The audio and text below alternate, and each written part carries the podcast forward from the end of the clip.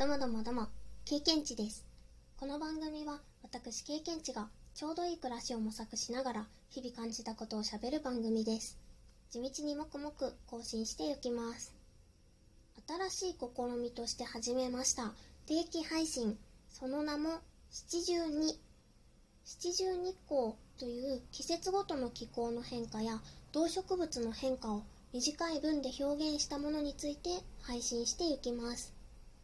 七十二光について詳しく知りたいなと思われた方はこの配信の詳細欄をぜひご覧ください。さてさて今回の七十二光は二十四節気の生命を3つに分けたうちの次の項抗がん帰る七十二項の第14項目です。がんが北へ渡っていくという意味だそうです。がんは狩りとも呼ばれたりする鳥です。前回のね「ツバメ来たる」に続いて今回も鳥の内容の七十二項ですね。うんうん。暑い地域を渡り歩く鳥もいれば寒い地域を渡り歩く鳥もいる。ということでね季節がね暖かいから暑いに移ろいでゆくのをじわりじわり感じております。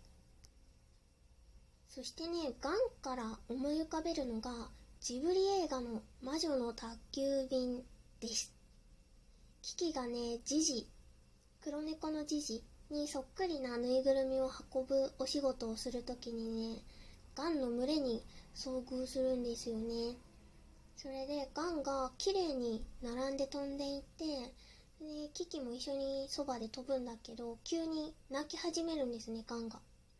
その後キキはブワッと来た風に飛ばされてしまうんですけどガンはねその風をうまく利用して高いところまで上がるといったねシーンがあるんですよね。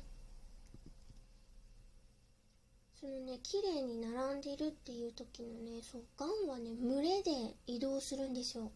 それでその隊列を組んだように飛ぶ。